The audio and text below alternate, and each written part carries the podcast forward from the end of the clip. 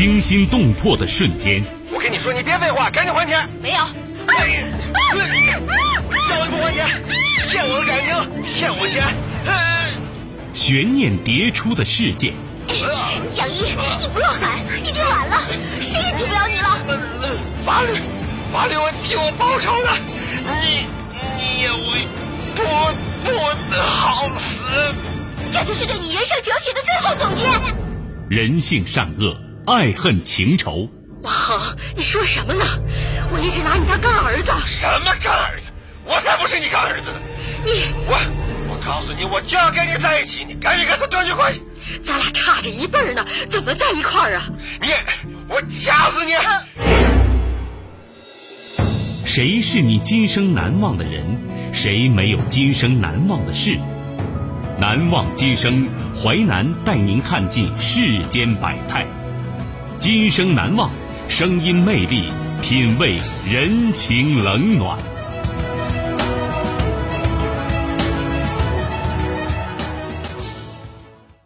欢迎您收听《今生难忘》，我是淮南。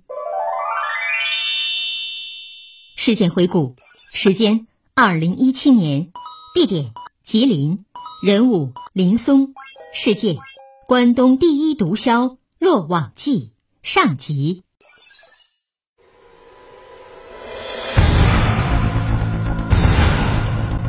二零一七年三月。林松在吉林省长春市净月区被警方抓获。这个二十八岁的小伙子原本是一个文科生，却成为东南亚制毒群中有名的关东第一毒枭。关东第一毒枭落网记上集。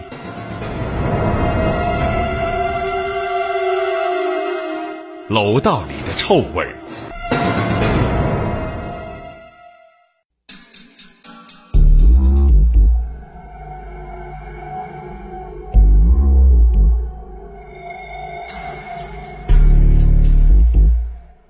关东第一毒枭消失了，在一些秘密的制毒交流群里，这个活跃的 ID 从二零一七年二月底就再也没有发言。群里没人知道毒枭的真名，但传说他制毒快、纯度高，再加上人在东北，就有人把他的群昵称改成了这个名字。与他同时消失的还有林松。另一个社交网络中，林松是朋友口中靠谱仗义的人，喜欢在微博和朋友圈晒旅游、美食、聚会，平均三天更新一次状态。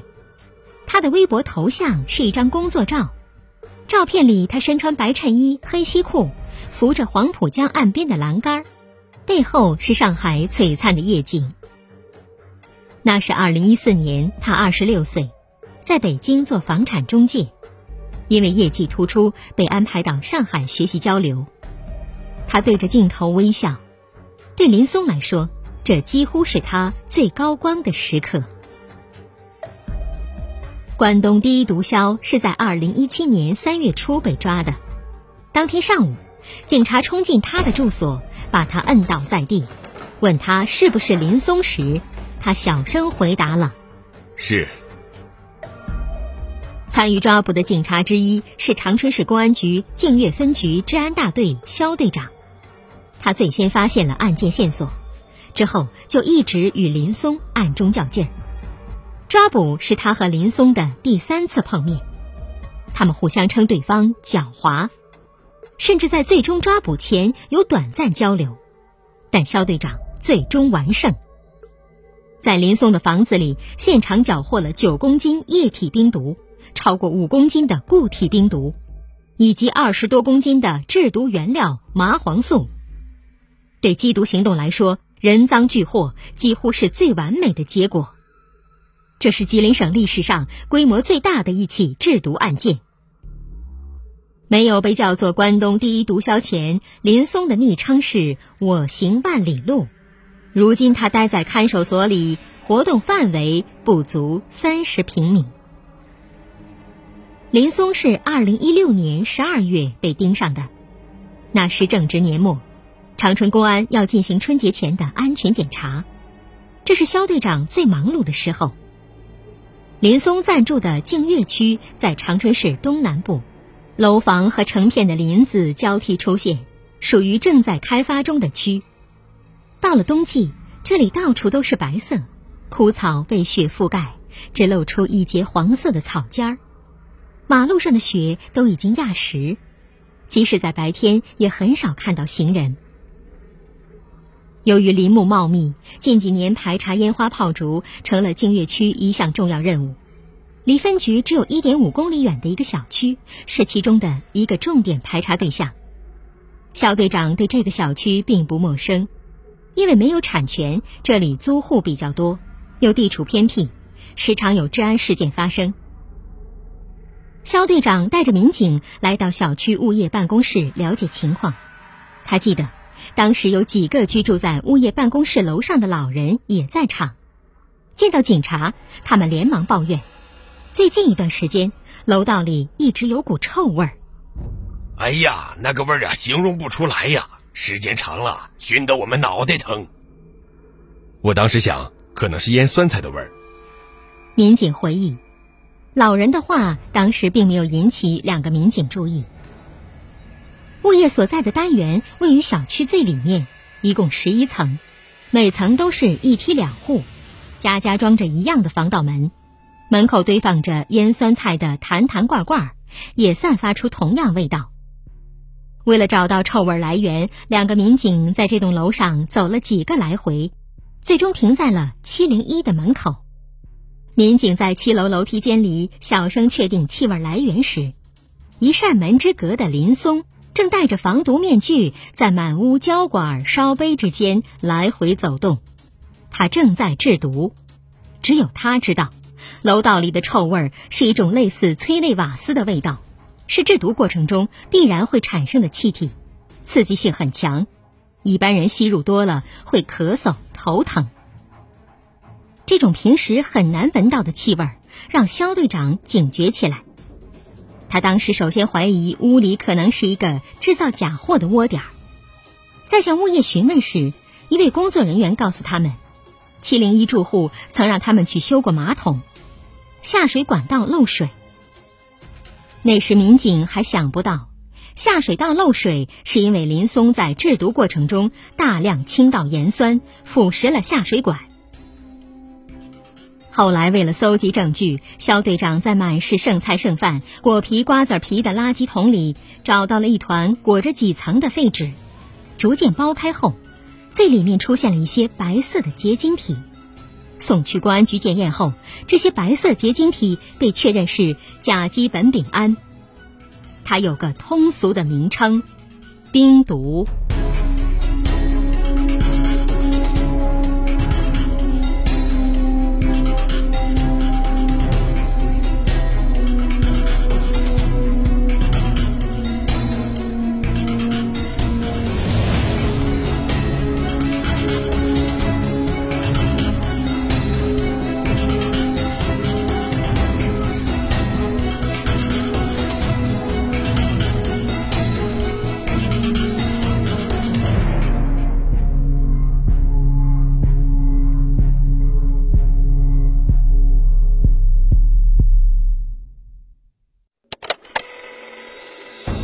欢迎您继续收听《今生难忘》，淮南带您看尽世间百态，声音魅力，品味人情冷暖。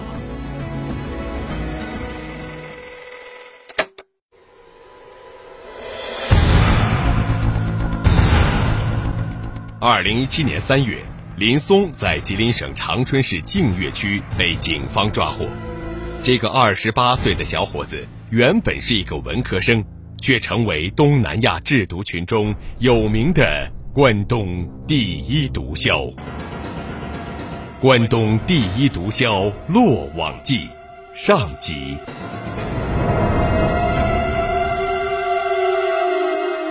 有毒的梦想。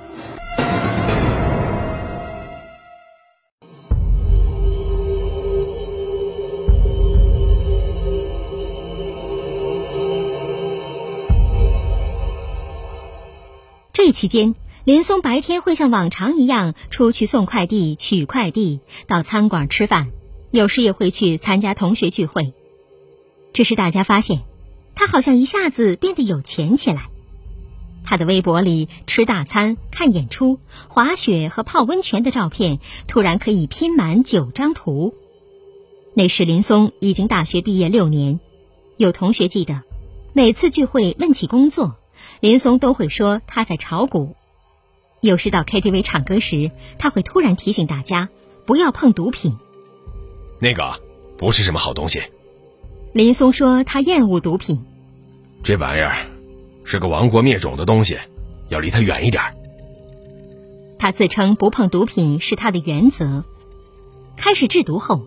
他身边多出了很多吸毒者，在他眼里，这些人都是不讲规则、没有节操、没有下限、满嘴跑火车的。在许多同学印象里，林松是一个很自律的人。他不抽烟，怎么让都不接，也不喝大酒。在家打麻将时，他也只玩一两块钱的，五块钱的都不打。硬拉他，他都不做。有段时间，家里游戏厅流行捕鱼的赌博游戏，很多年轻人都去玩。林松也偶尔去过，但他只站在一旁看。他说自己选择制毒，纯粹是为了钱。决定制毒前，林松刚刚经历一场彻底失败的创业，他攒下的所有积蓄以及父母的家底儿，全部在那场生意中赔得精光。那是二零一五年，林松二十七岁，他带着所有身家去外地投入那场创业时，家人都曾劝他要谨慎。他的表姐还记得，那时林松急切的想抓住眼前的机会，一副豪迈的样子，他拦都拦不住。他的母亲刚好在那时突发了严重的心脏病，因为家里钱都交给了林松。最后只能向亲人邻居借了六千多元，勉强做了手术。从梦想巅峰跌落后，林松经历了前所未有的压力。一位他身边的朋友曾看到，林松把自己关在当时租住的楼顶阁楼内，三四天不出门，因为身无分文，连衣服鞋子都是朋友帮他买的。半夜时，住在楼下的朋友经常听到林松嚎叫。后来，他回到长春，把目光投向暴利行业，想要找到快速来钱的方法。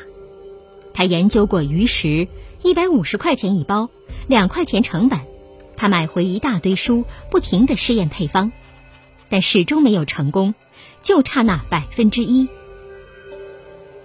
在合成鱼食的某个瞬间，他想到了毒品。在二零一六年七月份，他告诉父母，自己重新找到了工作。需要租房子，父母把刚刚攒下的两万元打了过来，成为了林松制毒的启动资金。他选择租住的小区偏僻但交通便利，他在那里租了两套房子，一套两居室自己住，另外一套三居室作为制毒工厂。一开始，这个文科生对制毒一无所知，他买了关于化学和药品最基础的书籍。然后每天都泡在网上的化学论坛，再后来他又购置了一套设备，开始摸索。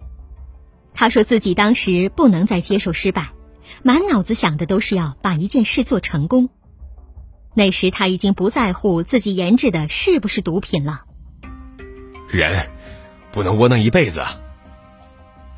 他迫切的想要挽回损失，证明自己。他记得研究到最关键的一步时，已经顾不上吃饭睡觉，感觉累的时候，拿出手机看时间，手机都已经没电了。充上电，他才发现时间已经过去三天三夜了。后来，他能熟悉的背出多种毒品的分子式和制作方法，甚至自己改进了制毒工艺。在制毒工厂里，一半设备都是由林松自行设计的。他把设备规格写出来，再画出模型，然后交给玻璃厂定做，可以省去一半的制毒过程。二零一六年十月份时，他已经可以批量生产冰毒了。又过了一个月，他微博上两年未变的标签来自 iPhone 五 S，变成了当时最新款的 iPhone 七 Plus。他带上新买的单反相机，去了自己向往已久的呼伦贝尔和九寨沟。这时他有了个新目标，要赚两个亿。毒品生意远比自己想象的要顺利，林松很快就觉得钱不过是个数字。他开始把所有精力放在制毒技术上，每天都要在制毒工厂待到半夜，研究纯度更高、更隐蔽的毒品。他添置了新设备，想要扩大生产，一天三十公斤。他在圈内迅速闯出名气，甚至参加了一个制毒大赛，和几个东南亚国家的制毒技师在网上直播制毒。他们最快的十五个小时结完晶。我用了七个小时，在看守所聊起制毒，林松马上翘起二郎腿，身体向后靠在审讯椅上。他想抬起手，但被手铐拽住，发出铁链碰撞的声音。因为气味很大，制冰毒最后的脱氧环节一般都在深山或者农村等偏僻的地方，很少见像林松这样直接在城市里做的。他改变了技术，味道确实小了很多。之前咱们东北都是毒品流入地，现在林松的毒品都是从北往南销。肖队长说：“这家伙可以说局部改变了中国毒品市场的格局啊！”发现林松制毒的线索后，肖队长每周都要到省厅市局参加专案组会议，分析案情，部署侦查手段。在吉林省历史上。几乎没有发生过规模如此巨大的制毒案件，从局长到普通民警都关注着案件的进展，所有人都等待着收网的那一天。吉林警方把案情上报给公安部，很快被批准列为公安部督办毒品目标案件，指示吉林省警方全力侦办。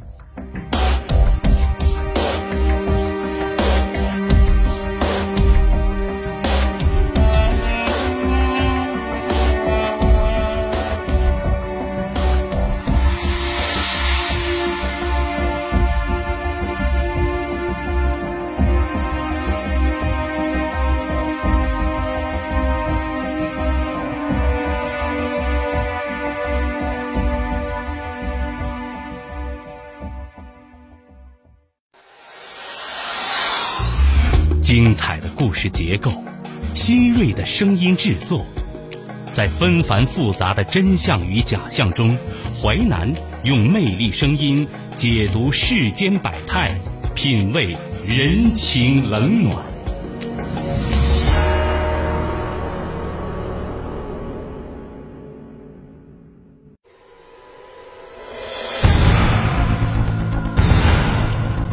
二零一七年三月。林松在吉林省长春市净月区被警方抓获。这个二十八岁的小伙子原本是一个文科生，却成为东南亚制毒群中有名的关东第一毒枭。关东第一毒枭落网记上集。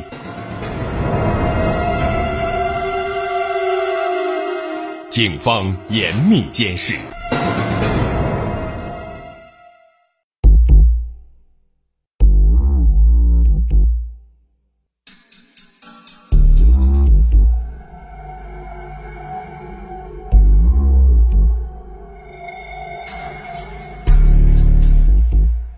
林松租住的小区正对着一条六车道的大路，上面几乎见不到车辆。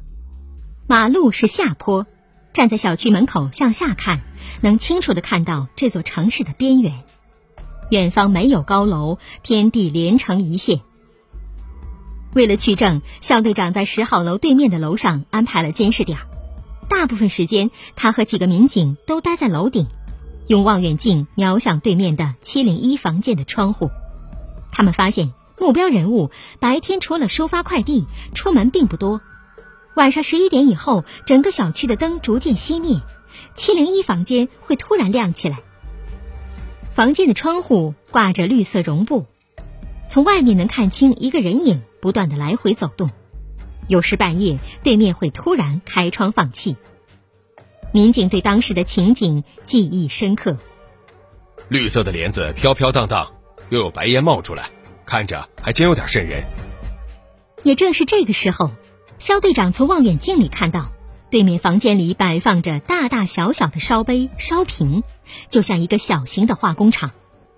那时林松每天都在屋子里忙得不可开交，他完全没有察觉到，五十米外另一栋楼上，有一双眼睛从来没离开过他。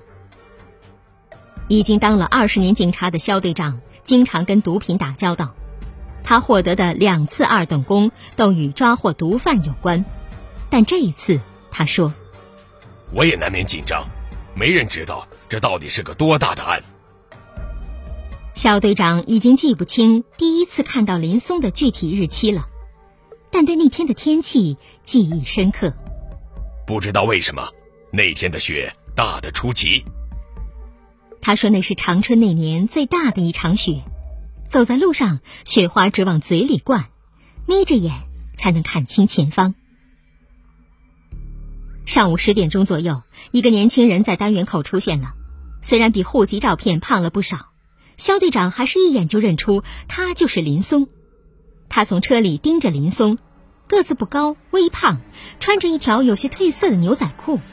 这一次，经验丰富的肖队长并没有看出眼前的年轻人和别人有什么区别。林松那天要出去接货，下楼前他拉开窗帘看了看楼下，发现停了一辆没见过的新车，没有挂牌照。小区楼下一共有十五个停车位，他记得所有的车牌号。再仔细看，那辆车的排气筒正在往外冒着白烟儿。林松当时有些迟疑，下楼后往车里瞅了两眼，觉得这辆车很奇怪，他甚至怀疑车里可能是两个警察。但这个念头一闪而过，裹紧衣服，林松就走出了单元口。这是肖队长和林松的第一次碰面，尽管没有目光接触，但车里车外的人都看到了对方。无牌车辆跟着林松出了小区，肖队长透过车窗看到。林松走进一个快递代售点儿，随后取出了一个微波炉大小的纸箱。代收点回到小区不过两公里路程，林松换了三辆车，绕了半个净月区才到家。到小区后，肖队长从远处看到林松抱着箱子，用一只腿顶着，在弓着腰往十号楼走。他每走一段就停下来，然后拿出手机拨弄，头却四面环顾，观察周边情况。箱子里装的是麻黄素，制作冰毒的原材料。林松把这些箱子搬到七楼房间，那是一套未装修的毛坯房，三室两厅，一共一百四十平方米，每个房间都堆放了一些设备器皿。林松在那里分别进行不同的制毒程序。后来在审讯室中，他告诉肖队长，如果原料充足。在他被盯上的那段时间里，他每天已经可以生产十公斤冰毒了。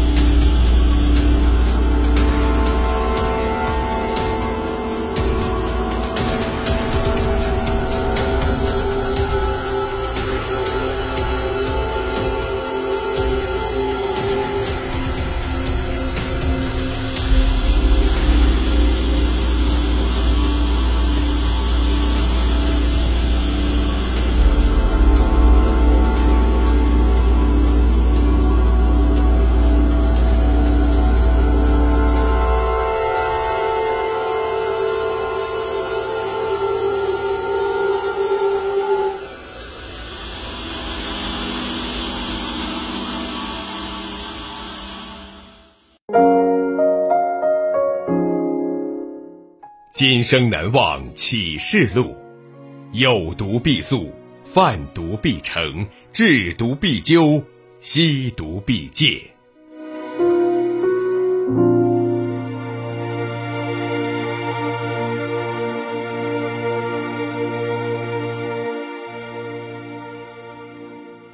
感谢您收听《今生难忘》，本节目编辑主持淮南，下期您将听到。